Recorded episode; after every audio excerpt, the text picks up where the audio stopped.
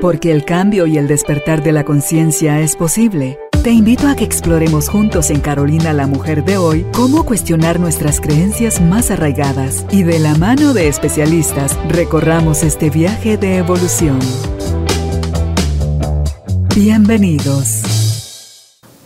Tribu de Almas Conscientes, me da muchísimo gusto darles nuevamente la bienvenida al acá, al set de Carolina la Mujer de hoy, donde juntos aprendemos y eso es lo que más me ilusiona el poder tener a los expertos acá con nosotros y decirles que sí es posible el cambio, que necesitamos nada más abrir nuestra mente, abrir nuestro corazón para poder soltar aquellas cosas que ya no nos benefician y poder adquirir este nuevo conocimiento que si lo ponemos en práctica, lo verificamos, vamos a empezar a ver cómo esa sanación se va dando y cómo las cosas finalmente terminamos de comprender que tenían un propósito y sucedieron por algo que estaba siempre a nuestro servicio, porque viene del amor. Y si usted está listo, yo quiero hablar ya del tema con nuestra invitada, que el tema de hoy es quédate con el aprendizaje, porque eso es algo que nos está pasando a todos todos estamos sometidos a situaciones que los podemos vivir desde el dolor, desde la resistencia, la pelea, la lucha, es que desgasta horriblemente, o desde hacernos preguntas de qué tengo que aprender acá, qué me está mostrando esto de mí que no he querido o no he podido ver. Y ahí es donde empiezan a verse y a sentirse las cosas de otra manera total, diferente, totalmente diferente. Así que mm, María Lucía Sánchez, conocida por nosotros como Chía, ella es tanatóloga, es educadora menstrual, es también especialista en risoterapia y es autora del manual Cuéntamelo Todo. También de, en sus redes sociales está como una manita entre mamás. Si estás listo, estamos listos nosotros también para dar inicio a esta conversación. Chía, qué alegre tenerte después de ya varios meses. Ella ¿eh? solo la mira uno por fotos, disfrutando de la vida y del mundo, pero me encanta tenerte aquí nuevamente. Ay, yo también soy feliz aquí.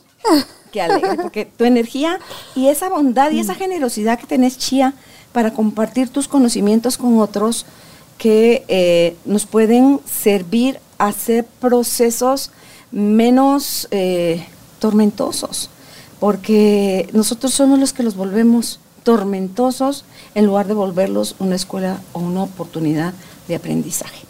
Claro, y como tú decías, estamos en un rollo que saber qué onda, ¿verdad? A veces no, no entendemos qué es lo que nos está pasando últimamente, pero justamente eso es lo que pues quiero venir a transmitirles hoy, ¿verdad? ¿Qué estamos aprendiendo?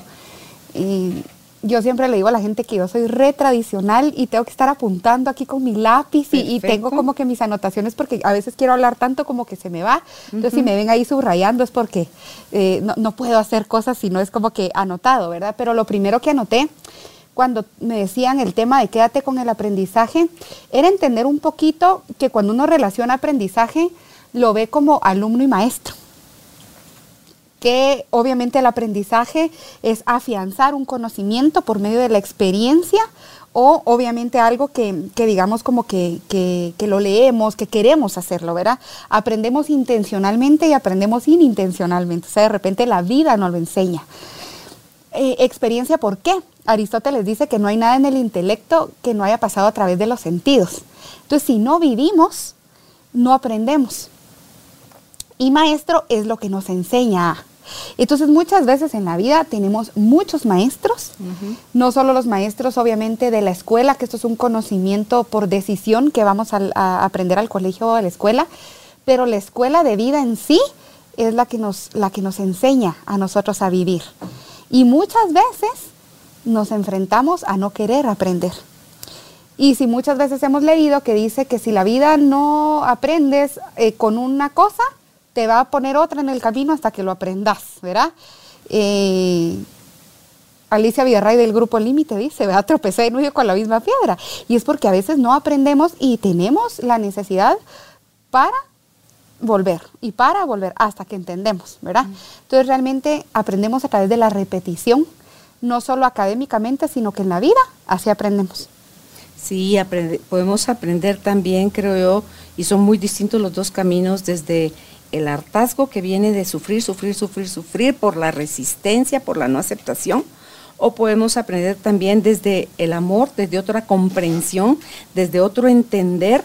Aquí tengo esta frase que va a estar conmigo todo el tiempo en el estudio, tan así que la emplastiqué que la sugerencia es se repita 30 veces cada una de las líneas. Si usted escucha con atención, las dos primeras líneas son diferentes y la tercera línea son iguales y la tercera línea dista por una palabra que se coloca en la separación de cada cosa. Entonces dice, todo lo que sucede es perfecto y necesario y tiene un propósito de amor. Todo lo que sucede es perfecto y necesario y tiene un propósito de amor. Y ya por tercera vez dice, todo lo que sucede es perfecto y es necesario y tiene un propósito que es de amor. Entonces, cuando vamos finalmente comprendiendo esta frase, es que esto es súper revelador, Chía, porque esto no nos lo enseñaron. Nos enseñaron a clasificar entre bueno y malo, en lo que nos conviene y no nos conviene en lo que te gusta y no te gusta. Entonces vamos a tener una tendencia desde el miedo a buscar lo que nos gusta, nos conviene o nos favorece. Y vamos a darle la espalda a lo otro en lugar de verlo todo como dentro de una misma pieza en la unidad y que todo, todo, todo, todo es para nuestro crecimiento, para nuestro desarrollo, nuestra evolución espiritual. Entonces, cuando se empieza a asimilar esto, y se permea a tu mente, tu corazón, o sea, tus pensamientos, tus palabras y tus acciones, Chía, la paz es inevitable. Existe una transformación. Ah, pero ¿qué te puedo decir yo? Radical. Y resignificación. Totalmente una, porque viene de la comprensión, esa resignificación no puede venir de, ay, no viene como que cayó de saber de qué nube, no viene de tu interior, de esa comprensión y aceptación que lo que sea que te está pasando, te está pasando porque es perfecto, es necesario y tiene un propósito que es de amor. Entonces, dice uno, wow. Fíjate que sí, cuando hablamos incluso del sufrimiento, Carolina, el sufrimiento es opcional. El dolor es inevitable, pero el sufrimiento es opcional. ¿Qué pasa con las personas, por ejemplo, que han tenido una pérdida? nos posicionamos en el sufrimiento. Entonces hay que ver cuánto tiempo estoy posicionada yo aquí. Cuánto tiempo yo alimento ese sufrimiento. ¿Con qué alimento el sufrimiento? El sufrimiento, eh, el dolor en sí tiene sus beneficios. Y yo siempre los digo, es aprender, crecer, madurar y ser testimonio. Si nosotros no aprendemos de algo malo, digamos que nos pasó, porque a la larga es un regalo y cuando le encontramos el resignificado, cuando encontramos el aprendizaje, nos damos cuenta y hubiéramos dicho muchas veces, yo tuve que pasar por esto para aprender. ¿Por qué no volvemos a tocar una estufa o una hornilla caliente? Porque lo aprendiste a través de la lo aprendiste a través del dolor y de la experiencia. Entonces decís tú, yo aquí me quemo, entonces no lo vuelvo a hacer. Entonces muchas veces aprendemos a través del dolor y es la forma en que Dios a veces también nos habla. Yo estaba eh, escuchando hace poco y hablaba del autoparlante de Dios. Y se los quiero contar como experiencia. Saben que mi personalidad es como muy alegre y que yo y es raro que yo esté como en un momento como de bajón, pero a veces Dios utiliza estos autoparlantes para decirte, "Hey, para, porque ya varias veces te habló al oído y tú no escuchabas." Entonces, de repente son esos autoparlantes que te dicen, "Es momento." ¿Verdad? Es momento que pares, es momento que escuches, entonces hay, hay que decir, sí, este fue un autoparlante de Dios, de la vida, del universo, que, me dijo a mí, tengo que parar, tengo que hacer, tengo que actuar, porque muchas veces pedimos dirección, pedimos sabiduría, pedimos guía, pero queremos que, se nos indique así como tal, entonces de repente están esos autoparlantes de vida, ¿verdad? Entonces, también nos sirven como mensajes divinos para que también actuemos y tomemos decisiones muchas veces que van a ser importantes para nuestro aprendizaje y nuestra evolución. Y en eso que tú dijiste, pedimos dirección, pedimos guía, pero si aquello que viene no viene como nosotros lo estamos pidiendo, inmediatamente lo calificamos de no soy Malo, escuchado. Esto Dios no, me quiere, no me quiere, es un castigo. exactamente. Y eso es otro error que lo que hace es eternizarte en el sufrimiento. Y que también nos, o sea, no nos gustan los no de Dios, o los todavía no, o tengo algo mejor sino que simplemente nos empeñamos, aunque si la vida no nos da lo que nosotros queremos, no. Y quiero invitarlos a que piensen realmente cuántas veces ese no ha sido beneficioso para nosotros. A largo plazo, decís tú, qué bueno que no sucedió así, qué bueno que tuvo que suceder de esta forma para que yo pudiera trabajar en esto. Me cae mal cuando la gente dice, no busques el por qué, sino el para qué. Igual nos crea conflicto, ¿sabes? Nos crea enojo, porque tú decís, entonces tuvo que pasar esto, yo tuve que perder a mi hijo, yo tuve que perder un trabajo, eh, para que yo entendiera. Pero realmente yo creo que el por qué y el para qué ya va como desechándolo y hay que encontrar el cómo y el qué. ¿Qué voy a hacer yo con este dolor? Voy a hacer testimonio, como decía al principio, voy a aprender de esto o cómo voy a hacer para poder sobrellevar esta pérdida, que genere una acción realmente, porque si solo estamos sufriendo es un sufrimiento innecesario. Y el sufrimiento innecesario es depresión. Verá, tenemos que sufrir por un sentido, tenemos que ser transformados por un sentido. El hierro pasa, obviamente lo sabemos, por temperaturas altas, el cristal también, el oro, el oro las piedras preciosas, los diamantes. Entonces tenemos que saber que si sufrimos sin sentido, estamos perdidos. o sea, hay una depresión, hay sintomatologías y empezamos a buscar. Hace poco un amiguito mío me decía, sí, es que la gente que pone excusas es como que se está limitando a uno mismo. Y yo, ¡Ah! me encanta. Entonces, ¿qué limitaciones te estás poniendo tú? Obviamente yo no te estoy diciendo, murió tu hijo, sé feliz al día siguiente. Murió tu mamá, sé feliz al día siguiente. Perdí el trabajo, sé feliz al día siguiente. No, o sea, pasa por tu proceso.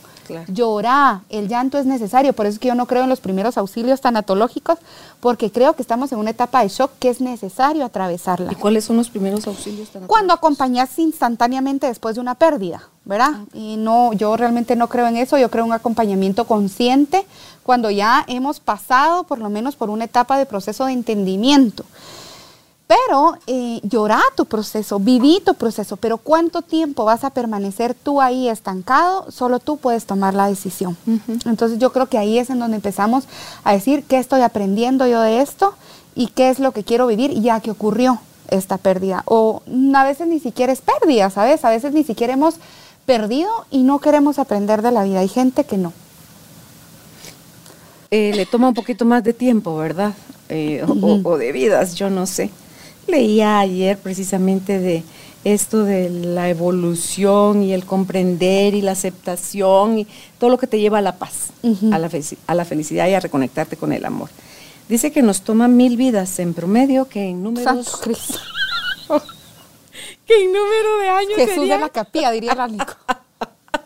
¿Qué número de años son 40 mil. ¿Y entonces para qué te afligís? Si vas a volver. O sea, no importa cuántos años vas a repetir primero primaria, pero de que vas a llegar a sexto y a la universidad, también es cierto. mis otras vidas. Cabal, entonces ¿para qué te afligís? Imagínate. Claro. Es, o que, sea, es que le encontramos y es que hay un mensaje por ahí recibido a nivel cultural que nos dice, el que sufre es bueno. Sí, El que tú no ves sufriendo es porque es duro, es frío, es distante, no le importa, no ama. No, no, es que ni siquiera sabemos, Chía, qué hay en la mente y en el corazón y en las historias de una persona para tener siquiera la más mínima idea de por qué hace lo que hace y cómo lo hace. No, y cuando tú hablas de vidas, hablamos de trascender, ¿verdad, Carolina? O sea, cuando muchas veces em, entendemos que nuestra trascendencia va mucho más allá de nuestra presencia física.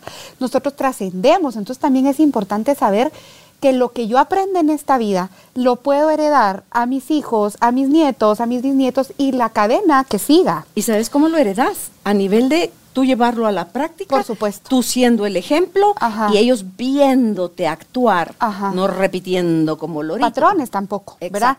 Yo aquí tenía una historia bien interesante y hablaba de que un, un chavo iba una vez bien bolo y pues ocasionó un accidente y la patoja de, del otro carro, digámoslo así, pues también pues falleció la, la, chica. Entonces como que la, la, ¿cómo se llama cuando tenés que pagar para que salgan? ¿Fianza? La fianza era como de millones, ¿verdad? Entonces dijo el chavo, miren, yo no tengo para pagar esto. Y entonces vino la familia eh, de la chica. De la chica, muy, muy inteligentemente le dijo, mira, no te preocupes si no puedes pagarla ahorita. Pero tú todos los viernes de tu vida vas a firmar un cheque con 5 dólares que diga, yo asesiné a Funadita de tal. Todos los viernes vamos a recibir esto como prueba de que tú estás pagando y tú vas a recordarte todos los viernes lo que hiciste. Qué tormento, Carolina. O sea, la verdad que, o sea, yo hubiera preferido mm, Pero saber que- ni qué pero hacer. que ya le dieron libertad o lo Le dejaron dieron igual libertad, preso. le dieron Ah, libertad, ah, con la condición con de la que te voy a estar que- remachando eso cada viernes. Entonces Te imagínense usted, el pobre patojo aguantó, creo yo, que tres años. O sea, era una locura, porque dice que él dijo así como va, y si firmo, como no, tenía que ser él casi que verá. Entonces muchas veces la comparación real es cuánto te reprochas tú las cosas, cuánto puedes vivir con el reproche de lo que hiciste. Uh, uh, mucho. mucho, Imagínate chía. que, o sea, pero tú lo ves desde afuera y ves este caso y decís, yo no aguantaría, pero realmente lo hacemos. Mira, y es que te estás reprochando, aunque no sea reproche, cuando tú le estás diciendo a la vida cómo debió haber sido. Cuando tú te estás dando de latigazos por mi culpa, por mi culpa, por mi Ajá, gran culpa, ajá. o eh, anhelando como el otro debería, no me deberían de torturar de esa manera, pero, Ajá. perdón, lo que estás viviendo es consecuencia Claro. de tu irresponsabilidad de, de manejar en estado de ebriedad. ajá. Entonces, ya eso es suficiente, Chía, para que te lleve a la, reflexión, que te lleve a la reflexión. Los otros papás, si se quieren convertir en torturadores y están acusando al borracho de asesino, ellos bajaron a la misma energía que le están dan- dando a él con el título de asesino, porque yo te quiero torturar ahora, infeliz. Ajá. Entonces, ¿qué de diferencia hay Ajá. entre uno y los otros? Claro, Están claro. funcionando Y que desde la misma también, energía, Yo creo que, que- que parte también, creo que, que una lección de vida que tenemos que trabajar mucho es el perdón. ¿Cuántas veces tengo yo que perdonar o cuántas veces tengo que perdonarme? Pero la idea es no te reproches constantemente por un error que ya pasó. Claro. Tuvo consecuencias, por supuesto, pero aprendes, ¿verdad? O sea, era lo que yo decía, este chavo nunca jamás en la vida va a volverse a echar un trago siquiera. Lamentablemente aprendemos así, ¿verdad? Y yo tenía aquí un cuadrito bien lindo que a mí me gusta y es evalúa tú primero tu situación. Por ejemplo, perdí el trabajo. Esa es mi situación, perdí el trabajo. Grado de control. Tu control, ¿qué puedes hacer con esto? Tú tienes el control alto, bajo, medio. El grado de control al perder un trabajo es totalmente bajo. O sea, yo no puedo convencer a mi jefe que me devuelva el trabajo, yo no puedo tener el control de esto. ¿Quién tiene el control? Obviamente aquí el control lo tuvo mi jefe. Entonces entendés que no es un control que fue tuyo, ¿verdad? Pero aquí aparte pone eh, qué puedo controlar yo, ¿verdad? Buscar trabajo, meterme en una maestría, ponerme pilas en el emprendimiento que yo quería. Entonces te lleva a entender, tengo el control, no siempre, pero tengo la decisión de actuar. Entonces también te lleva a decir, tengo la acción. Tomamos decisiones por desesperación o por decisión. ¿Qué querés tomar tú también? Es, por ejemplo, alguien que te dice, mira, te tenés que poner a dieta porque ya tenés el colesterol hasta arriba, y ya tu azúcar está altísima, entonces tú decís, bueno, me voy a meter una dieta en la que no voy a comer nada y a los cinco días estoy mareada y casi que pura lechuga y perulero, así como diría la canción brócoli cocido para entrar en el vestido. ¿Vea? Y entonces, ¿qué estás haciendo ahí? Tomando una decisión por desesperación. Pero si tú tomas una decisión por convicción, viene también a crear conciencia de que esto lo voy a hacer por mí. Claro. Y mira ahí qué interesante. Cuando tomamos una decisión, cuando tomamos una decisión, es una acción del amor, creo yo. Ahí también viene muy aplicable la frase. Mientras que la desesperación viene del miedo, Así es. de querer forzar tú a la vida y a las situaciones y a todo, Ajá. a ti mismo, Ajá. de cómo es que deberían de ser las cosas. Ajá. Y Así yo, es. la vida te va a decir, juá, juá, juá, juá, juá, juá, juá. O sea, no te va a preguntar. Y no te va a funcionar realmente, porque Y- no lo estás haciendo desde el grado de la conciencia. Y eso que calificamos de bueno o malo, Chía, es el beneficio de es ambas situaciones es como yo me desarrollo en el medio de lo que está sucediendo. No es como me encanta, pero me pierdo en el cómo me encantaría que hubiera sido, por un lado. Por otro, eh, tú hablabas hace un momentito del juicio. Cada vez, o perdón, del perdón. Yo digo, el perdón siempre va a ser necesario cada vez que emitamos un juicio sin juicio, o sea, en neutralidad, en asumir que No sabes por qué el otro está actuando como está actuando, en lugar de decir porque es un desgraciado, Ajá. infeliz, inhumano, a decir, no tengo la más fregada idea de por qué esa persona hace lo que hace y cómo lo hace. Ahí te quedas tú neutra, no perdés tu paz, no entregas tu paz, que es lo que normalmente estamos entregando. Y que viene la expectativa también. Y luego en el ejemplo que pusiste del trabajo, que dónde está el control y dónde no está el control, ¿cuántas veces somos tan inconscientes de decir, y aquí lo han dicho en el estudio varios de ustedes, donde dicen, y no era que te quejabas de ese trabajo, Ajá. no es que estabas harto, no es que no aguantabas a tu jefe, no es que ya estabas hasta el Ajá. copete de tal compañera o tal compañero o de tu sueldo o de...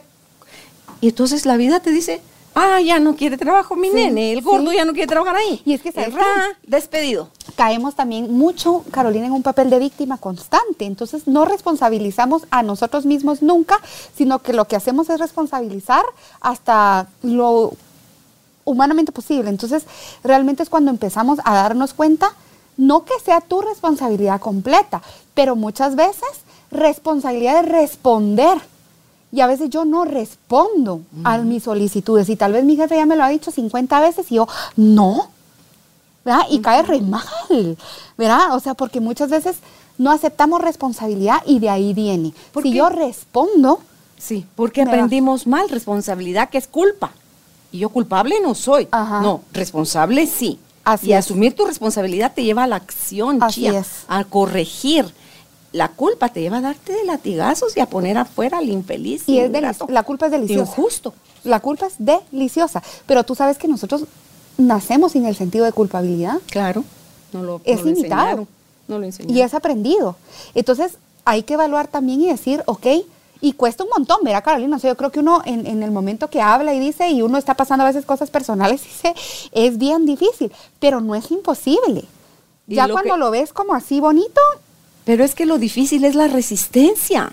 la resistencia El no al dolor. aceptar, la el pelear, Ajá. eso es de la fregada. Ajá. Eso te puede Ajá. hasta enfermar. Como tú decías, te lleva a la depresión, a una tristeza profunda, que eso es la a un enojo, depresión. ¿verdad? Porque recuérdate que la tristeza y el enojo se confunden un montón. A tomar- Y ves a gente loca sacándose la madre por todos lados, claro. y que te hace trompas en el súper, que, que, o sea, que, que es abusiva, que es poco tolerante, que es poco empática. Hay una señora, ay, o- ojalá que no me mire, pero si es ella. ¡Qué pena! O sea, enfrente de mi oficina hay una señora que odia que se le parquee uno como que enfrente no es su lugar, pero todos los días la señora llega a tocar el timbre y a insultar como que si fuera la primera vez. Y entonces decís tú, ¿qué onda pues? O sea, Va, ahí mira esas actitudes necias que tenemos. Ah, vamos a ponerle un número. Te lo ha dicho diez mil veces. ajá. ¿Hubo cambio después de diez No, mil veces? No. no. Entonces, ¿cuándo vamos a entender, Chía? Que no es que las cosas deben salir como nosotros estamos suponiendo que debería de ser. Ante todo, que no es de ella el No, pedazo. pues. o te pueden mostrar un, un certificado que diga que ese pedazo de tierra No. es, es de ella, ¿verdad? Entonces, si las cosas son públicas, es donde, porque eso es lo que es la calle, Ajá. un lugar público, Ajá. es donde van, le faltarán otras diez mil veces de decirte como la gran niebla, que por favor no sé, no, ni, ni sé si mete el por favor, o a exigir que no se parqueen ahí. No, y sabes que también pienso yo, mira, y nosotros hasta por molestar, lo confieso, hasta más parqueamos los carritos ahí, o sea, ya sabes. Sí. Pero yo lo que siento es que creo muy en el fondo que siempre nosotros vamos a tener un detonante, eh, una gota que derrame el vaso, una espinita en el pajar que nos puyó la nalguita, o sea, algo que tenemos que entender que cuál fue nuestro detonante para reaccionar así, y qué es lo que tú hablas del juicio, y qué es lo que tú hablas también de- de- del perdón y demás. Entonces yo creo que para que nosotros nos demos cuenta a veces que no hemos aprendido lo que necesitamos aprender, o que cuando ya nos damos cuenta que estamos aprendiendo, es cuando volteamos a ver y volteamos a ver con una sonrisa. Ya sabes, como cuando uno se despide y dice adiós, ¿verdad? Cuando realmente ni siquiera nos da la gana de voltear a ver. Porque sabemos que para adelante es en donde tenemos que seguir. Ahí es en donde nos damos cuenta que hay un aprendizaje y que hay un resignificado. Y decir, yo ya no quiero regresar a esta relación que me lastimaba. Yo ya no quiero regresar a este trabajo que me ponía mucho en estrés. Yo ya no quiero regresar a sufrir por esta persona que ya sé que está descansando en paz. Yo ya no quiero, eh, no sé, regresar a esto. Cuando decidimos y, y- y nos damos cuenta que no queremos es cuando decimos, aprendí. Cuando el examen es así, facilito. Ahí es en donde nos damos cuenta y decimos, yo esto no lo necesito en mi vida. Claro. Soltás. ya por dolor, por hartazgo, por, como tú decías, aprendemos por decisión o por Desesperación. desesperación, ¿verdad? Buscamos algo diferente. Por desesperación, no sé si es más corto el camino porque ya te adaptaste, que por decisión, que hay más claridad y más aceptación de las cosas como son, chía. Ajá. Yo creo que siempre el camino mejor o menos cuesta arriba va a ser el que elijamos desde el amor, o sea, decidir voluntariamente, no por retener a alguien, no porque alguien cambie, no por manipular o controlar, sino que porque al final, Chía, venimos tú a hacerte cargo de ti y yo a hacerme cargo de mí. Y cada uno de los que está escuchando este episodio le toca a cada quien hacerse cargo de sí mismo. Y que, ¿sabes qué otra cosa también es súper importante? La paciencia. La paciencia es sinónimo de fe. Y cuando tenemos fe como un granito de mostaza, solo un granito de mostaza, empezamos a ver cosas diferentes. Tú lo ves como fe, la paciencia, yo lo veo como respeto. Pero también cuando tenés fe, tenés respeto. O sea, al universo, a Dios, a decir, ok, los tiempos son, son buenos, ¿verdad? Es como, creo que trae mucho, aparte de fe, trae respeto, trae aprendizaje. Se trae virtudes. trae virtudes, trae mm, atributos también que tenemos que sacar a la vida. Luego hay fe ciega. Que Que esa también es es, es jodida. complicada, sí, Ajá, sí, es complicada. ajá. Yo creo que la fe ciega es como, pues tampoco es no querer ver, ¿verdad? Literal. Literal es no querer ver. Y ver lo que nos conviene. Y una echarle todo el muerto a Dios como que estás cuando tenta y la llevas. Ajá. Y yo confío en Pero mira, yo- hablando tú, de tú, dichos, tú. a Dios rogando y con el mazo dando. ¿Verdad? Yo eh, quiero sacarme la lotería y tengo la fe ciega, pero compré el boleto mijo. ¿verdad? Como va a comprar tu numerito constantemente. Entonces, creo que ahí también es un trabajo personal y decir, quiero esto, ok, trabaja. O sea, Dios está de tu lado siempre, el universo, la vida, la madre tierra, pero también tenés que poner tú tu disposición y tu trabajo. Incluso los que llamamos verdugos están de nuestro lado, Sí, porque sí, solo sí. están funcionando no como maestro, pero sí como entrenador. Porque el maestro dicen que viene desde el amor a enseñarte. Claro. El entrenador no, No, no. es esa Yuca. cuentazo puro. Ajá, ajá. Y que los entrenadores, la verdad, son los que forjan nuestro corazón, nuestra alma, nuestra vida. Y te digo, mira, a uno pues le han tocado cuentazos en la vida. Fuertes, no fuertes, ahí sí que pues no sabemos. Pero yo veo a veces a mis entrenadores de vida y los quiero.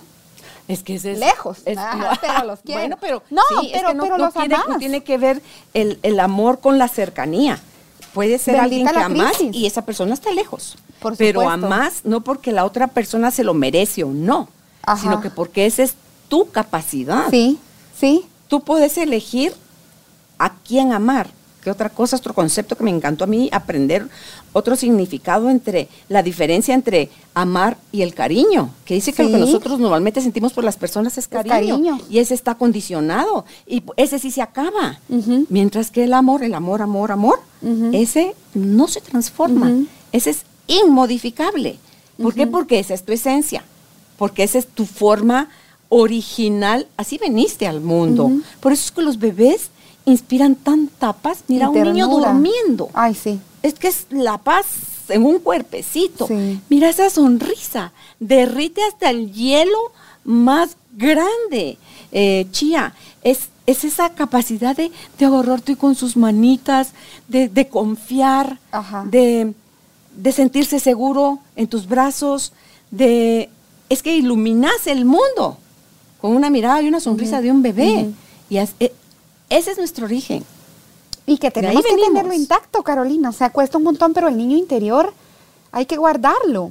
Eh, nosotros tenemos que estar, nosotros tenemos que demostrarle a tres personas en esta vida lo, lo capaces y, lo, y lo, lo que le tenemos que demostrar a la gente. A tu niño interior, a tu yo del presente y a tu yo de 80 años. Es lo único, Carolina. Porque realmente es decir quién quería ser, quién estoy siendo y quién seré. A esos tres, a nadie más. Ni a tu mamá, ni a tu marido, ni a tu chucho, ni a tu gato, ni a tus hijos, ni a tu nadie. O sea, es como estás logrando lo que querés. Has logrado, o sea, y voltear a ver y decir, ok, esto es lo que yo quiero. Y, y tu niño interior, mira, y tú sabes que yo cuido a mi niño interior un montón porque uno puede ver a través de la mirada de los niños humildad, energía, emoción, Inocencia. visión, misión, todo. O sea, un niño es como, Y mira, a mí hay un jueguito que dice que es muy lindo y se me olvidó traerles, pero les prometo que les voy a traer.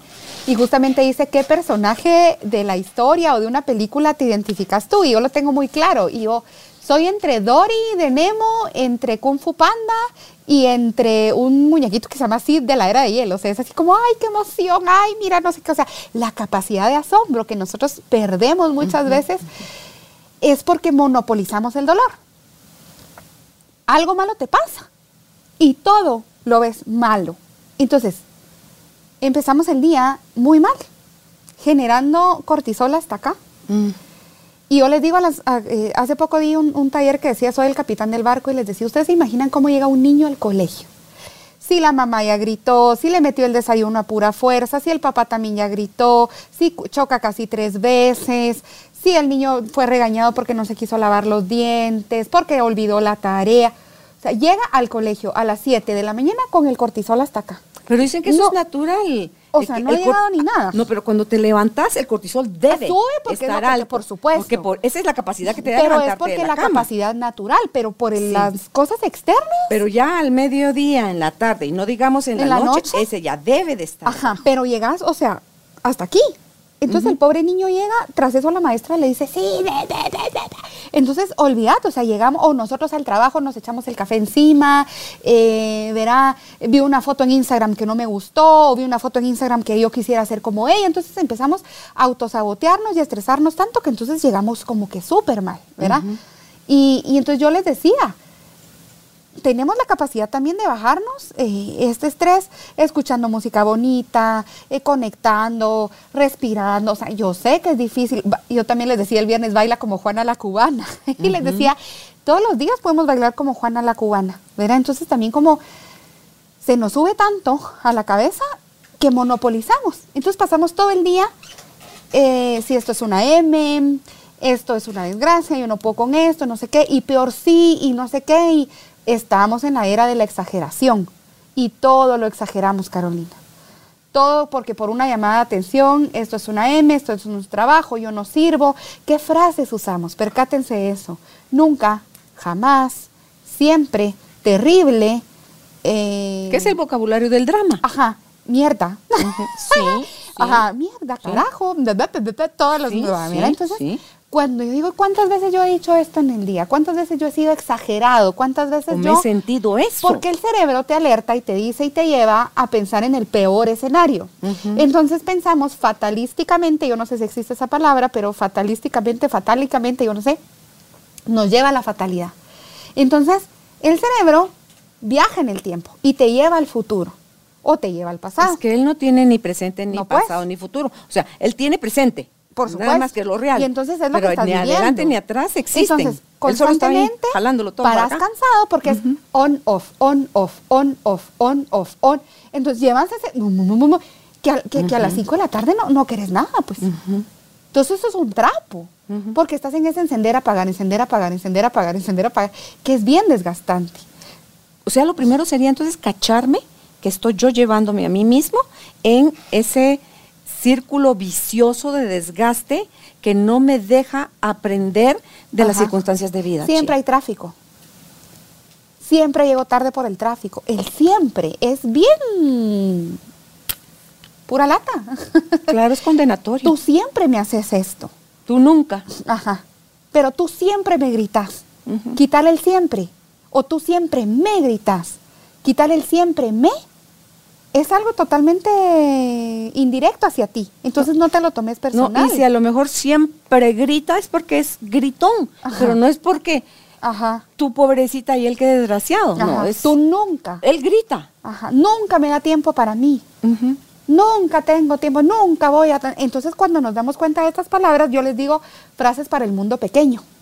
Empezamos a hacernos un mundo pequeñito en el cual siempre y el nunca nos va a condenar para no expandirme, porque nos encierra. Claro, Entonces también decís tú, percátense de qué palabras usamos. claro. Ese lenguaje Percátense limitado. del grado de control Ese lenguaje Ese limitado lenguaje. sostiene en el sufrimiento. limitado. Entonces nos quedamos ahí. Siempre te voy a extrañar, sí, siempre te vamos a extrañar, pero no me tengo que quedar en extrañarte constantemente y que la vida sea una desgracia. Y no sé si les ha pasado, pero cuando terminaron con su primer novio, cuando terminaron en su primer trabajo, dijeron, nunca voy a encontrar. Y sí, tal vez no igual, porque eso nos enseñó lo que nos tenía que enseñar, son esas escaleras. Hay amistades, Carolina, que yo vuelto a ver y digo, ¿será que sería mi amiga ahora, en este momento? Porque me ayudó en su momento. O si tú quisieras ser amiga de esa persona. Ajá. Entonces dice uno, mm, voltea a ver y así y no fue tan malo. Y es un ejercicio que yo siempre hago en la clínica. Le digo, voltea a ver en qué situaciones pensaste que nunca lo ibas a lograr y lo lograste. Y en el aquí y en el ahora, date cuenta que estás haciéndole un nudo a la onda, que has podido. Entonces, ver cuántas veces yo he aprendido, cuántas veces yo he podido, me empodera a mí y me dice, ok, hagámosle ganas, esta vez también voy a poder. Tú apoyas la escritura terapéutica. Sí. ¿Cómo hacerla, Chía? Mira, yo lo que hago es que sí, eh, pongo a que escriban. Recuérdate que el cerebro, eh, cuando está en acción y hacemos como lo, lo- mm, Ay Dios, es que estoy cuando, cuando estoy muy emotiva se me olvidan las palabras. Eh, Ah, gráfico. Kinesiología, kinestésico, perdón. Cuando hacemos kinestésicamente, que es a través del movimiento, el cerebro crea una conexión. No es lo mismo typear, no es lo mismo, nacimos para la escritura y para la decodificación de la lectura. Entonces, cuando yo escribo, me tengo que percatar desde dónde estoy escribiendo. Desde el enojo, desde la alegría, desde la frustración, desde la envidia, desde la culpa, desde, uff, un montón. Entonces escribo y yo lo que invito es a que veas cuántas veces estás escribiendo en el pasado, en el presente, cuántas frases, cuánto punto, con qué tensión estás escribiendo, para que así puedas reconocer un poquito de lo que te pasa y de tu biografía. Escribir no en Facebook escribirle a la mar así, esto es una desgracia, esto es un desahogo a veces innecesario, porque no, ¿verdad? No es como, em, como ciertas personas y estarle tirando a la gente, esto de verdad no funciona, es algo muy personal y es algo en lo que tú vas a elaborar qué te está pasando. Puedes subrayar con rojo las palabras que te hieren, con azul las palabras que te están trayendo tristeza, con amarillo las palabras que te están motivando, pero escribe. Esto, el lápiz, yo creo que las librerías ya no están vendiendo lápices, ya no están vendiendo hojas y es tan necesario para la vida. Por eso a mí es que me gusta escribir, subrayar, rayar, porque realmente entendemos y pasamos por un proceso de entendimiento racional. Entonces yo sí soy fan de la escritura. Una palabra te puede detonar un millón. Por y mire, les voy a enseñar para que, pa' que vean qué tan... te- en mi palabra del año 2023 es sabiduría. Entonces la escribo y puse mujer de temple. Mujer de temple a nosotros nos lo enseñaron en el colegio toda la vida. Y yo decía, sí, mujer de temple, mujer de temple, mujer de temple. Yo nunca había sabido que era mujer de temple, ¿sabes? Yo entendía que era una mujer dura, fuerte, pero es una mujer que es capaz de decidir a través de la adversidad. Mira qué interesante. Tiene que tener resiliencia. Tiene que tener resiliencia, tiene que tener criterio Claro. para poder decidir. Yo digo, sí, este año yo me quiero llenar de sabiduría y quiero ser una mujer de temple. Ejemplo de quién es una mujer de temple, nosotros yo soy asuncionista. Bueno, salí de la Escuela Normal de Maestras para Párvulos, pero estudié toda la vida en la Asunción. Me fui a magisterio porque quería magisterio parvulario. Pero pues Madre María Eugenia para nosotros fue un ejemplo que toda la vida nos inculcaron y ella decía, y ahora lo entiendo más que nunca Carolina, y las que son asuncionistas y no lo han entendido, quiero que entiendan. Ella decía, es una locura no ser lo que se es con la mayor plenitud posible. Cuando yo regreso a leerlo un tiempo después, me emocionó tanto porque realmente es eso. Es una locura no ser lo que se es con la mayor plenitud posible. Sé tú, Tú sé tu esencia. Ama lo que sos, valóralo, honralo. Si sos un despiste y sos un desmadre y así sos feliz, Honralo. dale, es tu esencia, es tu yo. La gente necesita ser auténtica. Si solo ve, porque eso se puede ver fácil, si es una forma de evadir o si es una forma de ser natural. no seas del montón, ¿verdad? No pertenezcas. Sí. Entonces, entendemos y lo que decía Madre María Eugenia, y te traigo estos ejemplos por- porque para mí dos mujeres de temple. Madre María Eugenia de Jesús, que ahora es santa, digámoslo así, pues es otro rollo, ¿va? Pero es, es santa según el Vaticano y demás. Y Madre Teresa de Calcuta. Para mí son mujeres de temple que han, que han formado, o sea, creo que todos tenemos nuestra templanza en cierto momento, pero hay que traerla acá. Una vez le preguntan a Madre Teresa cómo logra ella mantenerse tan sobria, digamos, en su amor o en su conexión con el prójimo. ¿A dónde se iba? Le dice, cuando usted, usted todos los días se desaparece por un periodo de dos horas. ¿A dónde se va, madre? A estar conmigo, a darme a mí, a- porque si yo no me doy a mí, si yo no me respeto a mí, si yo no me amo a mí, no puedo hacerlo hacia el prójimo que, que me necesita. Entonces yo me tengo que separar de este rol de la Madre Teresa Ajá. para poder ir a atender al ser que, que es su esencia y nutrirlo en todos los sentidos, espiritual, física, emocional, y a después regresar al rol de la Madre, Teresa. ¿Qué lección nos Me deja? encantó. Autocuidado. Mira, Carolina, yo no sé qué onda con este rollo y creo que lo tengo que asentar un poco porque estoy como, solo lo he leído, he peleado, pero no lo he entendido. Ok, ok. Eh, el amor propio, el autoestima, el no sé qué. Entonces la gente cree que amor propio es, eh, bueno, muy a mi lenguaje es ponernos boobies, ponernos nalgas, salir preciosas y, y eso no es amor propio. Eso tampoco es autoestima. Entonces entendemos que lo que yo le demuestro a la gente es mi capacidad de decir, yo me amo porque voy al gym, yo me amo porque tomo mi Herbalife, yo me amo porque... Y no es eso, Carolina. O sea, amarse va más allá de demostrarle a la gente que yo estoy bien físicamente. Y entonces ahora entendemos, o sea, lo empecé a leer, por eso te digo que yo no sé por qué amor propio me empezó a molestar tanto la palabra, porque está bien prostituida. Totalmente. prostituida. Lo confundimos con elevarle más las rayitas al ego. Al ego. Al Es- amor propio. A la y vanidad. está bien confundido Sí, con sí, vanidad. Entonces sí. yo te digo, ahora este 14 de febrero, si no tienes pareja, busca el amor propio. Pero ¿y cómo lo encuentro? O sea, ¿cómo hago yo para saber que me quiero? Hay tareas del duelo que a mí me gusta aplicarlas a todo. Entonces es como la tarea del educador, la tarea del no sé qué, porque son generales, Carolina. Y una de ellas es incluso aprender a pedir. Eso es humildad. Incluso aprender a pedir es una, es una tarea que tengo que hacer yo para decir, yo me veo necesitada, yo necesito de ti y me gustaría, ¿verdad? Pero tampoco sabemos cómo. Tiempo para mí, la Madre Teresa incluso le decía a sus, a sus seguidoras, a las que se iban a servir, a las que se iban a sanar, lleva una manzana, lleva una fruta en tu bolsa y cuídate sana, acompaña a la comunidad, pero usa un tiempo para ti, para reflexionar, para tomar agüita, para comer. Y entonces, ¿cuántas veces nosotros mismas hemos dejado de comer? ¿Cuántas veces por trabajar, porque no tenemos el tiempo, porque creemos que ser y ocupar todo el tiempo mm, es lo que es trabajo y trabajo significa esclavitud. Un, alguien, una persona productiva puede hacer lo mismo en una hora y ahorrarte estas 10 horas, por ejemplo. Pero estamos con estas creencias tan limitantes. Entonces, ¿qué tenemos que hacer para el amor propio? Empezar a ver hacia adentro. ¿Qué necesito yo? Pedir, descansar, hacer cosas que me gustan, platicar, que, juntarme con personas que me aporten. Y muchas veces nosotros creamos esta comunidad que es para apelar a la gente, que es para criticar, pero criticar y, ju- y juzgar y hablar de las demás personas es no querer enfocarme en mí. Claro, es mi distractor. Y es delicioso pelar, a mí me encanta. Pero te das cuenta y salís y tu energía es bien No, vaga. Y al final ni estás hablando del otro, no, estás y ¿sabes hablando de es? el, ti. el famoso meme que dice, ay, después de criticar ahora, pero uno dice, pero pues, cada quien.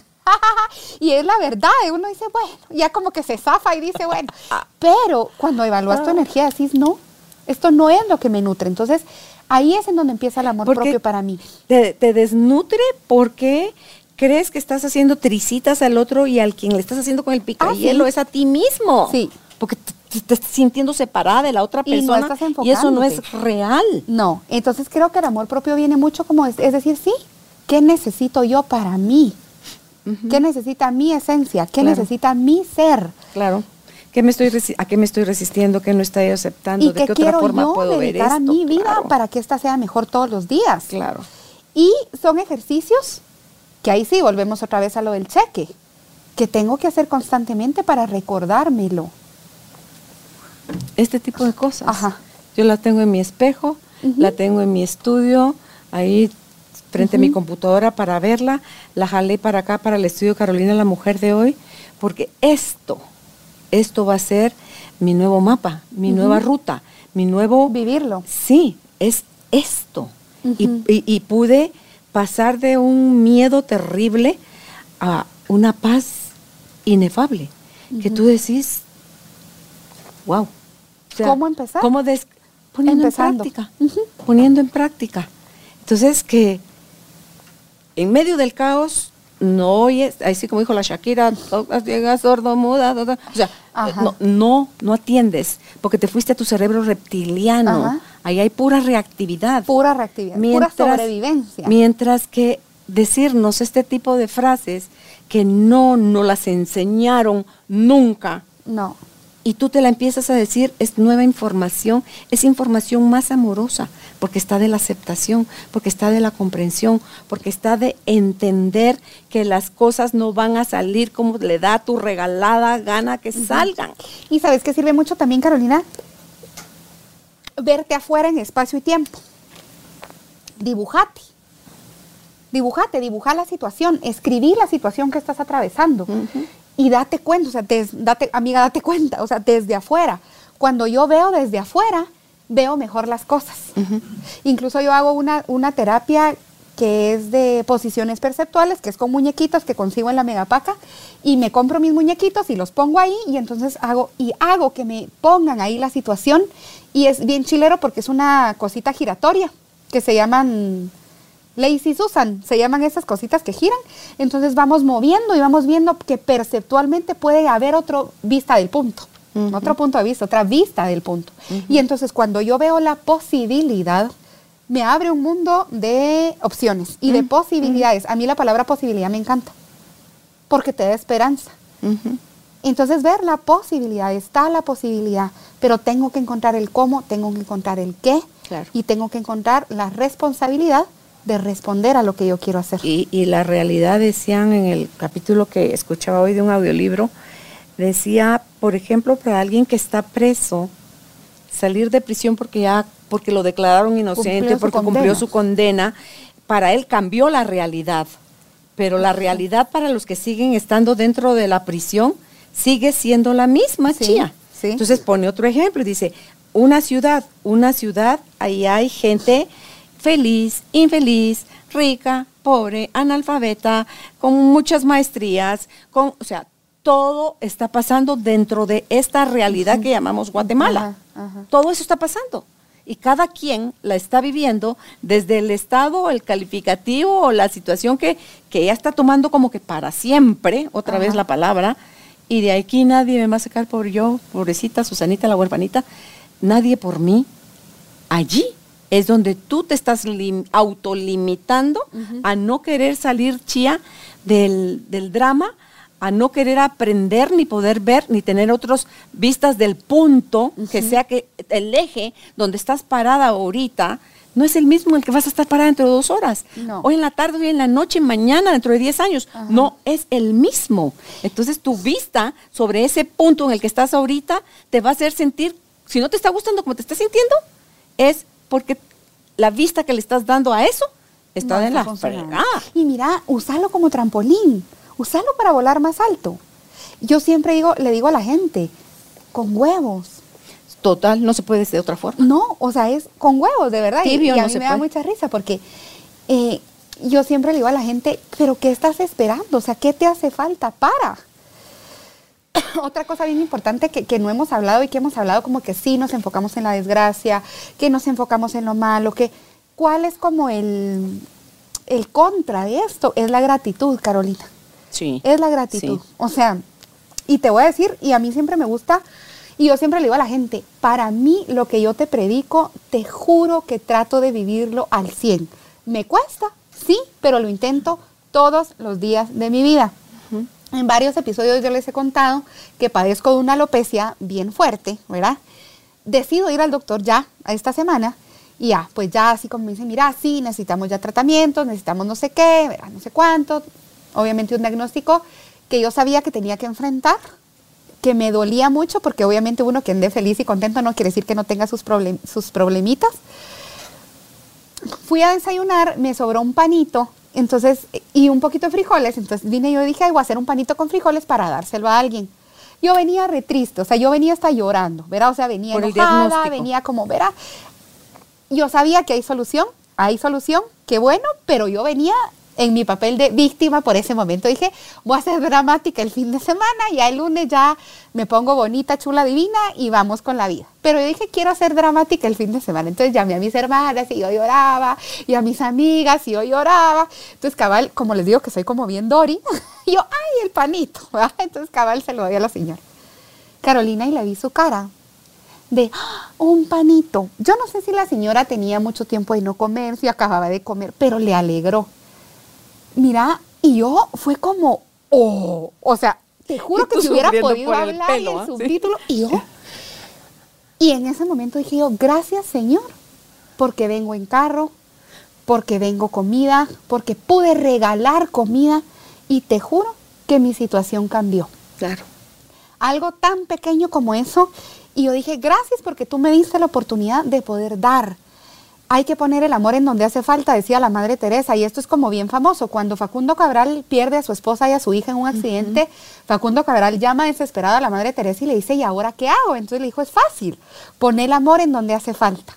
Entonces muchas veces yo sé, nosotros estamos necesitados de amor, estamos necesitados de atención, pero cuando tenemos el gesto de hacer esto, automáticamente la vida nos cambia. Y yo le digo a la gente y se lo digo a muchas personas cuando llegan a mi, a mi lugarcito, le digo a mi oficinita, es que a mí me hace falta adrenalina, es que a mí me dejaron medicinas antidepresivas. Yo le digo, ¿querés sentir una verdadera adrenalina? Anda, comprate un paquete de galletas, un paquete de jugos, un paquete de chocolatitos, haces bolsitas, haces panitos y se lo das a la gente. Esa adrenalina te crea un vicio, te crea dopamina, te crea oxitocina, te crea todo eso. Es lo que a ti te da un sentido de vida. Claro, es salir del derecho de tu nariz y ver hacia afuera y ser parte útil de alguien que en un momento está necesitando algo. Y tú llegaste en el momento justo de la forma correcta. Así es. No sabes lo que ese pan que no le llenó por el resto del día, ni el resto de la semana, ni el resto del año a la señora. Pero en ese momento se llenó de alegría, de ilusión de pensar que ella iba a tener que llevarse a la boca cómo mitigar su hambre y a este, como dijo, el de las, las estrellas de mar, la recoge, la lanza al mar de regreso para esta. Valió la pena. Ajá. Entonces, el que tú te hayas salido un ratito de ti y decir, ah, este panito con frijolito para a ver quién. ¿Viste en esa en ese brillo de ojos, en esa alegría dibujada, en la gratitud que decís tú? Entonces háganlo, miren, de verdad, si estamos tristes hoy, si hoy no fue un buen día, mañana en una bolsita, ¿verdad? No tiene que ser 50. Hagamos una galletita, un panito, algo y ofrezcámoslo. Muchas veces creemos eh, que, que estar bien con Dios es solo ir a un culto, es solo ir a un servicio, es ir y vamos un domingo y apartamos esa hora y damos ofrenda, pero Dios está en todos lados hay una canción en el colegio que cantábamos que es la de Dios está aquí. Decía, tan cierto como el aire que respiro, Dios está presente en todos lados. Si no creemos en Dios, si estamos enojados con Dios, está bien. Pensemos en la vida, pensemos en un ser supremo. Yo creo en Dios y por eso te hablo eh, de Dios y Dios está en mí. Pero es cuestión de decir, ¿a qué quiero trascender yo también? ¿Qué quiero demostrar? ¿Verdad? Y tener las manos a veces llenas y vacías al mismo tiempo. Entonces, ¿cómo puedo llenarme yo? A través de esos actos de bondad, a través del servicio, que eso también es una tarea del duelo. Hay una canción de Jesús Adrián Romero, ya que tú pusiste una canción de ejemplo, la de Dios está aquí, la de eh, Jesús Adrián Romero es Ayer te vi. Ay, es preciosa. Mm. Fue más claro que la luna, ¿sí? o sea, cuando en, la en las manos del mendigo pidiendo para comer, en, la, en el enfermo que se sentía solo y abandonado, o sea, en todos lados podemos ver a Dios. En todos. O podemos ver juicio, crítica, rechazo, condena, miseria. No querer aprender. Claro, chía. Y sabes que Jesús nos enseñaba a través de parábolas con manzanitas, bien simple. Entonces, aprender a través de la simplicidad, Carolina, eso es una invitación. Como cuando eras niño. Como cuando eras niño. A través de la capacidad de, asombro, a través de, la repetición. Así aprendemos. Pero tomémoslo también como una lección de vida. Si no aprendemos, no venimos a nada esta vida. Para mí ese aprendizaje que viene de la comprensión y la aceptación es lo que te ayuda a decir, sí, ok. Gente que una señora que yo conocí, directora de una escuela de ciegos, dice, ella se quedó ciega hasta como casi los 50 años. Dice, ella "Sí". tenía vista y la perdió. Sí, y la perdió. Y dice, si yo no me hubiese quedado ciega, a lo mejor nunca escribo mi libro. A lo mejor nunca eh, conozco otras situaciones. Entonces, ella no renegaba de su ceguera, estaba al total servicio de, las, de todo lo que tenía para dar, chía, en, en esa nueva circunstancia de vida, porque ni siquiera se sentía limitada. Se Claro. sent- ella ya conocía colores, ya conocía, ya Ajá. había visto todo lo que tenía que haber visto y dejó de ver cuando ya no tenía, ya no era necesidad que viera. Y a veces es porque ese ya no ver nos quita la distracción hacia afuera y ahí nos vamos con más intensidad hacia adentro a ver Y es la aquello que de la necesita de tristeza. nosotros. Sí, posicionarme en qué necesito cambiar. Y cuando perdemos incluso un sentido, los otros se disparan. Te vuelves Se más aumentan. táctil, te vuelves más auditiva, tus, el gusto, tu olfato. Puedes distinguir a las personas por cómo huelen, por la, o sea, ahorita que venías y escuchamos, le digo yo a Judith, ay, ahí viene Carolina porque escuchamos tu respiración. Entonces se nos desarrollan otros sentidos también. es que Entonces, dice, ajá. Entonces sí, decimos, respiré al entrar. acá. estoy perdiéndome de algo, pero atrás hay más cosas que podemos tener. Entonces creo que esa es la verdadera, el verdadero mensaje. Aquí tenía yo el síndrome del marcador rojo. Y es que cuando éramos pequeños los maestros calificaban con marcador rojo, ¿te acuerdas? Si nos Sí. ponían una gran X los babosos, Sí. cuando algo estaba malo. Ay, una vez la Nicole, me acuerdo, mi hija. em, mira, pasamos todo el día estudiando cuáles eran las capas, de, las capas de la piel. Y la Nicole pone dermis, epidermis y pellejo.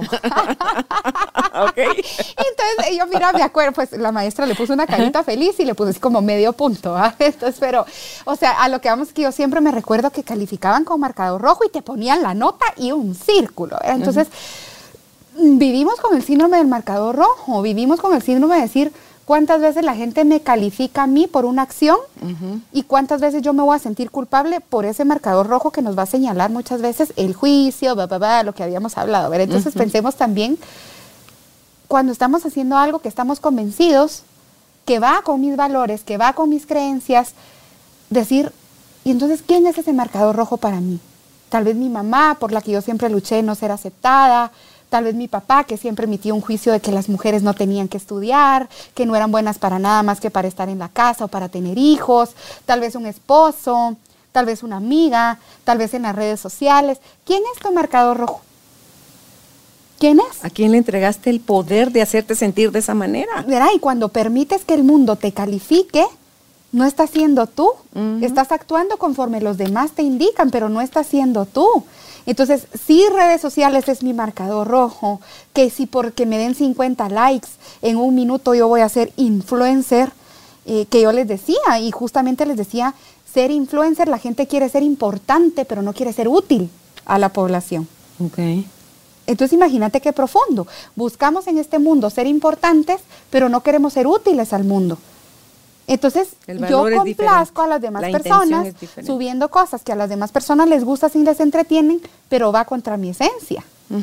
Y entonces yo ponía en este post y decía justamente lo que decía la Madre Teresa. Si querés cambiar al mundo, ve y ama tu casa primero. Deja de andar subiendo en redes sociales cosas. Entonces ahí es en donde yo digo, ¿y si mi marcador rojo ahorita está siendo la sociedad? ¿Mi calificativo está siendo la sociedad? A veces puede ser la tecnología tu marcador rojo porque te distrae de lo importante. Y recuérdate que hay distractores emocionales y distractores ambientales. Los distractores ambientales, ¿qué puede ser? Yo a la gente en, en- en mi lugarcito, una vez más, les pongo ambiental, emocional. ¿Qué es tu distractor emocional? No me gusta este trabajo, entonces me distraigo chateando, entonces me distraigo viendo TikToks, entonces me distraigo eh, parándome. O sea, los distractores emocionales van a ser tu anclaje para que tu distractor ambiental se alimente. Imagínate. Y te vas a dar cuenta un montón de veces que es cierto. ¿Por qué tú te distraes pelándotelas tal vez en el colegio? Porque no tienes ganas de poner atención, pero ¿por qué? Porque tenés un gran clavo en tu casa. Alguien que está muy en zen te pone atención fácil. No le importa el teléfono, no le importa la tele, no. Léete un buen libro en la playa. Te comes las páginas.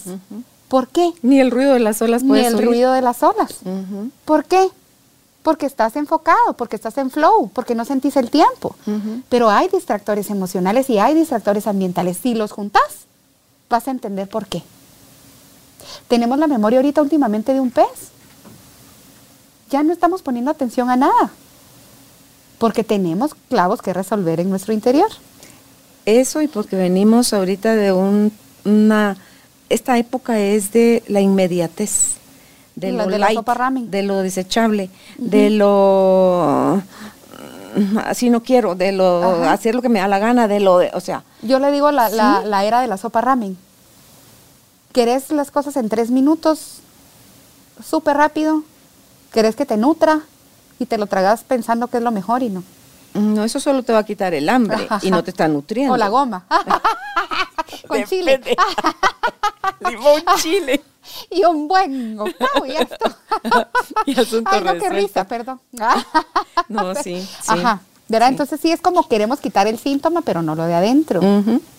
¿verdad? Entonces, eh, Dante Gebel decía en su prédica pasada y decía, uno nunca va a, re- a- a componer el fruto, uno compone la raíz del árbol y ahorita lo que estamos haciendo es querer el fruto ya compuesto. Entonces no veámoslo de afuera, sino que veamos de dónde viene. Claro, el fruto es la consecuencia. El fruto es la consecuencia, es la cosecha. Claro, es lo que es, sí, es lo que vas a al final de después del esmero que le pusiste de tierra abonada, el riego, el sol, Ajá. el hablarle, el todo lo que se puede Ajá. hacer para que una planta prospere bonita y si le dio una plaga fumigarla, o sea, todo lo que haces. Y va a llegar el- al cabo de los años, porque no es de un día para otro que un limonarte a limones, Ujú, o sea, al cabo del tiempo que le toma en su proceso de llegar a cierto tamaño, de empezar ya a generar flor, para después generar fruto, para que después en sus primeros ensayos y después ya viene en el resto de años ya un, un fruto más mm, Orgánico, sí, puro. o, sea, o mejor formado, o qué sé yo. Y ahí es donde uno dice, o sea, valió la pena todo el proceso Y como decís para poder ten- ver el es fruto. un proceso, o sea, Ujú. no vas a ir a plantar una semilla y la vas a ir a destapar cada media hora para ver si ya creció. Ujú, Como hacía uno con su frijolito, con su frijolito en la el primaria. vasito. ¡Oh, qué lindo! Sí, Es- sí. Y la cosa de compota. Sí, sí, y el algodón y el agua. A cada rato estaba viendo si había Ajá, salido. Pero si le echabas mucha agua, el frijolito no salía. Ujú.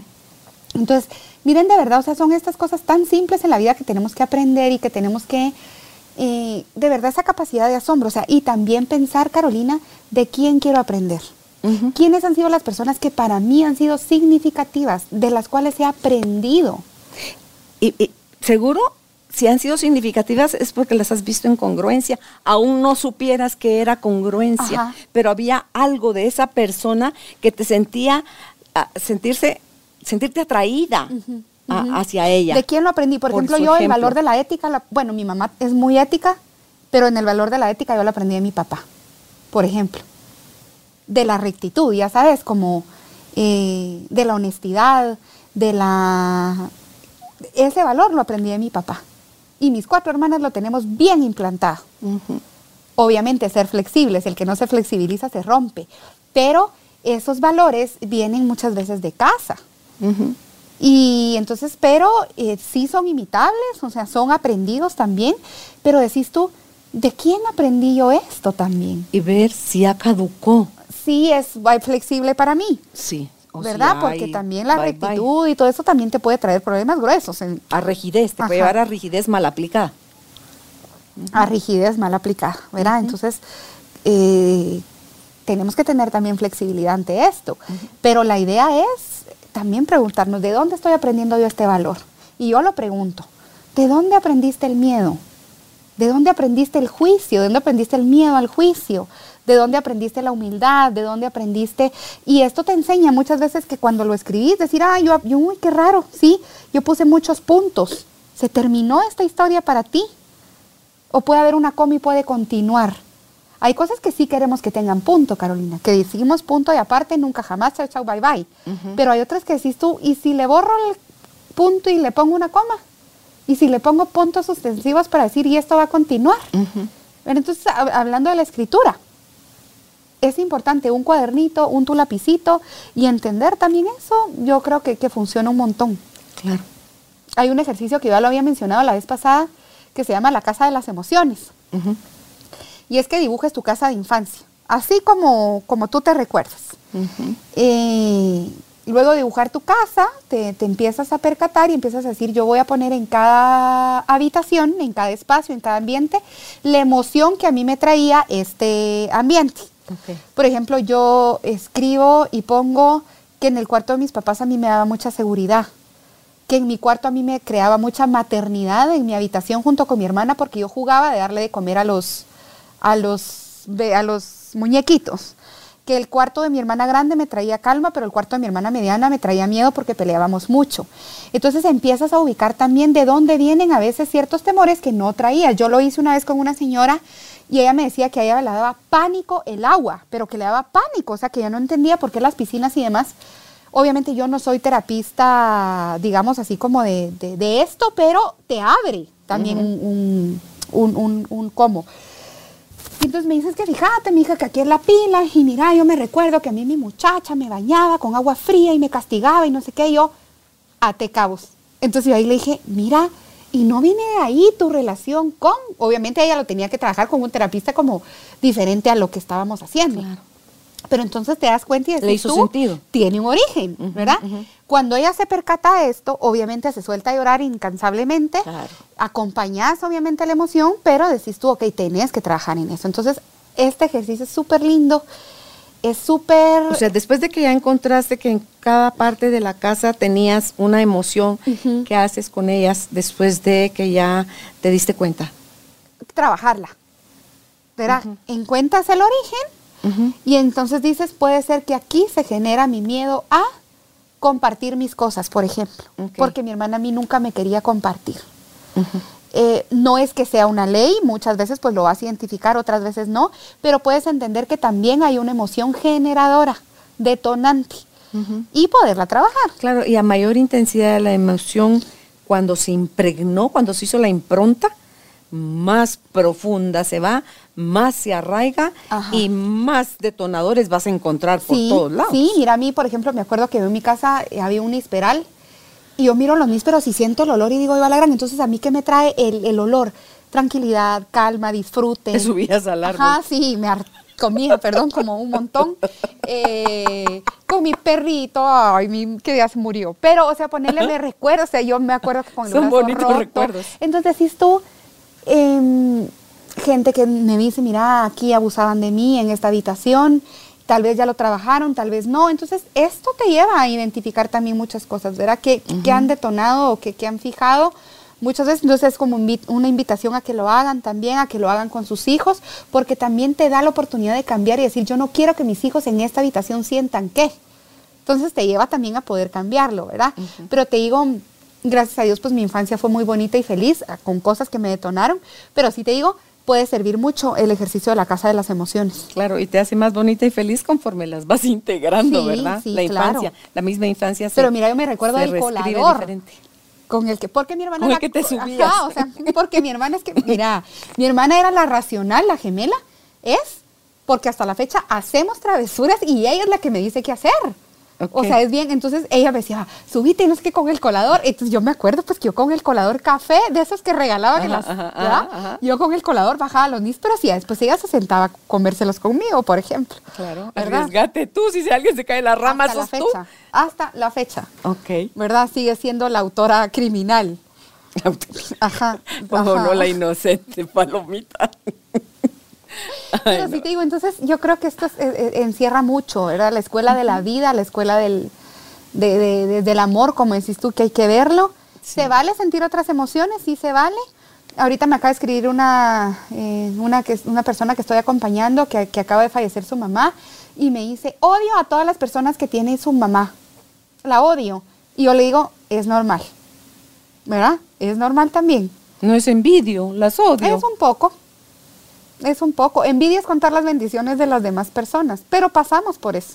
Claro, para mí la envidia es que tu bendición yo la quiero tener Es y contar lo las quiero así, bendiciones de ¿verdad? alguien más. Pero el odio ya es Sí, mm, sí, pero es normal de pasar por el energía un odio poco también. más fuerte, ¿verdad? Es también, es normal, ¿verdad? Es decir, porque ella tiene su mamá y yo no. Eh, mucha gente también cuando llega a mi lugarcito me dice, mira, yo a veces hasta le decía a los indigentes que porque ellos vivieron y mi esposo no. Pero ya después pasa, ¿verdad? Pasa esa emoción, pasa el sentimiento, Ok. que tenemos que aprenderlo. Y cuando no llega el aprendizaje, ¿qué te sirve más? ¿La terapia convencional, la tanatología, la risoterapia? Eh, ¿qué, te, ¿Qué te sirve más, Chía? Te sirve ¿O lo que te depende de la persona. Depende de la persona. Te sirve. Y sabes que yo creo que madurar es cuando estás listo para... Todo te resuena. ¿Qué es lo que les pasa a los que están en medio de un trancazo, la muerte del marido, y están ja, ja, ja, ja, ja, ja, ja, ja, ja, pero de puros nervios? Es un desborde emocional. Ya sabes. Ok, ok. es como que si de repente estuvieran ¡ah! E igual en llanto de toda grito. emoción desbordada y, y- y da índice de una necesidad, Ok. ¿verdad? Que a alguien le puede dar por la risa, a otro le puede dar por el llanto. O por mm, insultarte, gemido. o por gritar, o por, verá, o sea, toda emoción desbordada trae otras emociones atrás que hay que trabajar. Es, y recuérdate que una emoción desbordada es una demostración social muchas veces. Em, el llanto, lágrimas de cocodrilo a veces, ya sabes, o sea, tanto el llanto como la risa no quiere decir que estás feliz o que estés triste. O sea, Solo se simplemente no denominamos que la tristeza trae el llanto o que la felicidad trae la risa. Y no Pero no necesariamente. Que uno llora de la risa también. Uh, tú lloras de la risa. O a veces que estás tan como la gran que te reís. ah, no, o sea, que a veces decís tú, ay, no puede ser. De verdad me estás hablando. El sarcasmo. El Ah, sarcasmo es la risa. Es reprimida. la ajá. Es escondida, como, ah, tú, en broma. Pero por dentro, sácatelas. Claro, ¿Verdad? Entonces, claro. en- entendamos muchas veces que son demostraciones sociales y que cuando están desbordadas es que hay que corregir algo por ahí. Muchas veces la culpa, ¿sabes? Eh, se ve muy relacionada con la culpa, el llanto desbordante y que la risa es igual. Algo la que- risa es igual. Con lo que quieras concluir, Chía. Ah, la mira, yo creo que el título es bien poderoso, que se queden con el aprendizaje. Eh, a mí siempre me gusta contar historias. Y hay una historia muy linda que una vez una señora eh, cuenta y le pide a un padre que cuando ella muera, estaba en su lecho de muerte, que por favor la enterraran con una cucharita de postre. Que se estuviera casi que viendo, ¿verdad? Entonces le dice el padre, pero ¿por qué? ¿Por qué tú te querés morir y querés enseñarle a la gente? Entonces ella le dice que una vez estaba en una cena y estaban comiendo y habían terminado el plato fuerte, que era la carnita, el pollito, el pavito, lo que fuera. Y entonces viene y un señor se le acerca, la señora entrega su plato y entonces le dice, no, quédese co- con la cuchara pequeña porque falta el postre. Entonces ella se quedó viendo y le dijo, pero ¿cómo así? Entonces le dijo, cuando usted esté en un problema, recuérdese que todavía falta lo dulce de la vida. Entonces ella lo que le quería decir a la gente era que a pesar del dolor de su pérdida, que a pesar del que el dolor que estemos pasando, nos quedemos, Carolina, con la cucharita del postre. Voy a traer aquí al estudio una cucharita. ¿Por qué? Porque nos trae eso y decir, falta el postre, falta lo dulce, falta el saboreo, falta el merenguete que tiene o el, falta lo sabroso de la vida. Entonces, quedémonos con el postre, quedémonos con la esperanza y con la ilusión que algo bueno está por venir. Y si yo confío y tengo fe y lo declaro, algo bueno va a estar por venir. Pero hace, sabes que una vez yo estaba en un seminario muy formal y estaba el señor y entonces decía, es que la técnica MEC y la técnica MEC, y yo miraba que nadie preguntaba, yo decía, la curiosidad es básica, ¿va? entonces yo levanto la mano y le digo, mire licenciado, ¿y qué es MEC? Entonces Río me dijo, mira, qué bueno que me lo preguntaste, ¿cuál es? ¿Qué es la técnica? Y me dice, mover el culo. M, Ajá, E, sí, C. la técnica MEC.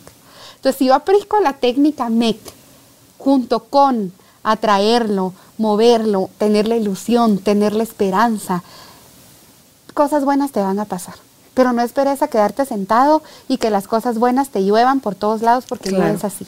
Tenemos que salir a trabajar por eso y esa es la invitación. Si querés aprender algo en la vida, ojitos abiertos, orejas de elefante, ojos de búho, un corazón dispuesto y ahí está. Creo que ahí está el regalo de la vida. Tus manitas abiertas como un niño que está recibiendo agüita, esa imagen divina, Y creo que ahí está, quedarse con lo dulce de la vida, que es lo mejor. Para mí el postre es lo más rico. Sí, yo paso viendo qué hay de postre y dependiendo de si me invito. Como menos va a poder dar Yo mi tome, gusto yo, con yo el soy feliz con lo dulce, con lo salado, con lo que Ah, sea. qué risa. Y así le digo a la gente que en mi velorio tienen que dar al macarone y tienen que dar como esas así cosas deliciosas. Ok. Ay, no, Chía. Bueno, pues gracias, Chía, por estar con nosotros. Ustedes encuentran a María Lucía Sánchez en Facebook, Instagram, como una manita entre mamás. Y si creen que están listas para un proceso de pérdida, como ella es tanatóloga, las puede acompañar, es al 502 5016 9015. 502 5016 9015. Hasta un próximo encuentro. Que estén bien. Chao.